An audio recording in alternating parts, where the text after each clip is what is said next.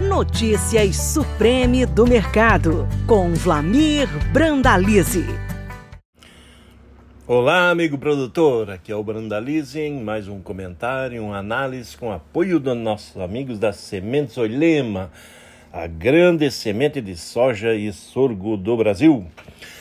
Começamos o comentário de hoje com a situação do mercado internacional. Estamos numa semana importante aí que a China andou comprando pesado soja americana indicativo que pelo menos 500 mil toneladas comprados nos primeiros dois dias da semana. Então, pressão de demanda, a demanda voltando. Os chineses estão, estão acreditando que o mercado pode ir para cima. O mercado tentou ir aos 15 dólares lá em Chicago, não conseguiu, tem dado liquidação e está se apegando a problemas na Argentina. A Argentina está passando por uma das semanas mais quentes de sua história e muito seca. Tem muito para ser plantado a soja, mais de metade da safra da Argentina ainda a ser plantada. Problemas por ali, temperaturas em alguns locais chegando próximo de 50 graus. Problemas na safra dos nossos amigos portenhos. Isso é um fator aí que pode ser mais pressão positiva se continuar esse clima irregular ali na Argentina. No lado da demanda, a China voltando mostrando que precisa de soja para atender a demanda doméstica. Farelo continua sendo bom. Bom fator aí, fator de pressão positiva. A Argentina não tem conseguido exportar farelo, o mercado farelo disparou mais de, mais de 10% na semana em Chicago e está dando apoio para o grão. Então, pressão positiva que vem do farelo também. Temos bons motivos de fundamentos nessa semana a China comprando, a Argentina com problemas e a demanda forte de farelo no mercado global em função que o hemisfério norte nesse momento está no inverno, então demanda maior de farelo. E aqui no Brasil? Aqui no Brasil temos aí a, a safra aos poucos se normalizando. As chuvas voltaram ao Rio Grande do Sul, voltaram a cair em Goiás, Mato Grosso, safra com mais de 43 milhões e 300 mil hectares plantados caminhando aí para umas condições boas, tudo indicando que vamos aí para perto de 150 milhões de toneladas se mantido o clima aí que está andando. O que a gente não vê andar muito é a comercialização da safra nova. Safra nova aí a nível nacional ainda parada, perto de 23% negociada. Isso representa mais de 30 milhões de toneladas, mas está atrasado frente à média. Média próxima de 40% negociados nesse período que já encerrou o plantio. Lembrando que as primeiras colheitas de soja acontecem em um mês aí, na virada do ano, já teremos colheita começando a andar. Nesse momento aí, produtor cauteloso. E a notícia da semana vem da Rússia, né? Pessoal preocupado agora vai causar um impacto aqui no mercado brasileiro e no mercado global, né? O governo russo na semana estabeleceu que a partir de 1 de janeiro vai taxar as exportações dos fertilizantes em 23,5%. É impacto global do custo de produção. Muita atenção aí nessa hora.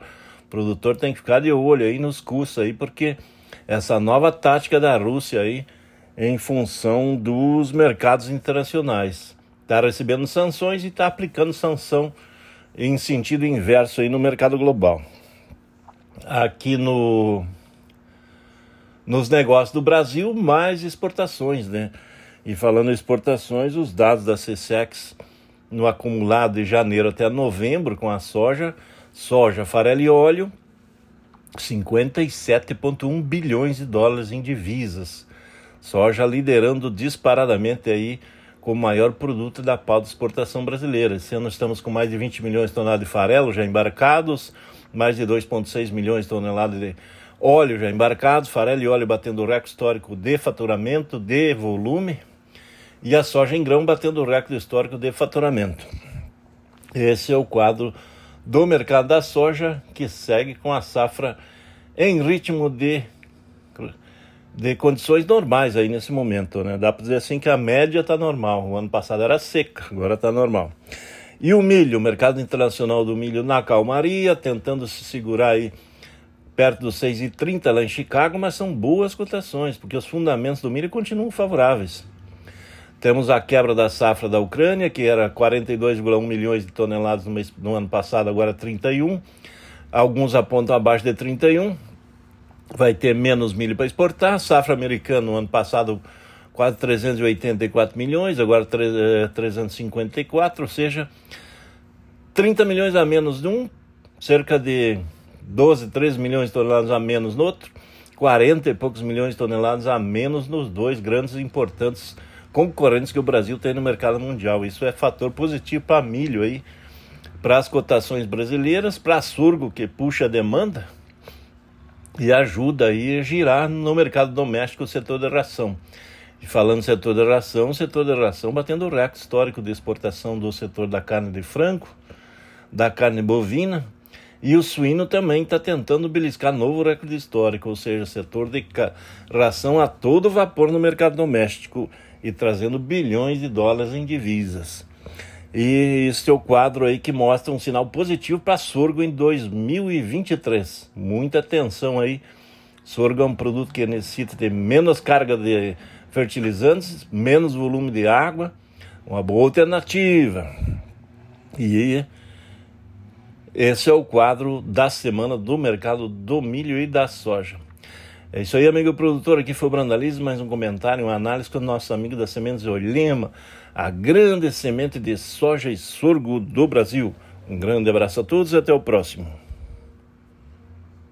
Você acabou de ouvir Notícias Supreme do Mercado. Toda semana com novos assuntos sobre o mercado da soja. Podcast disponível em www.sementesoilema.com.br e no Spotify da Oilema.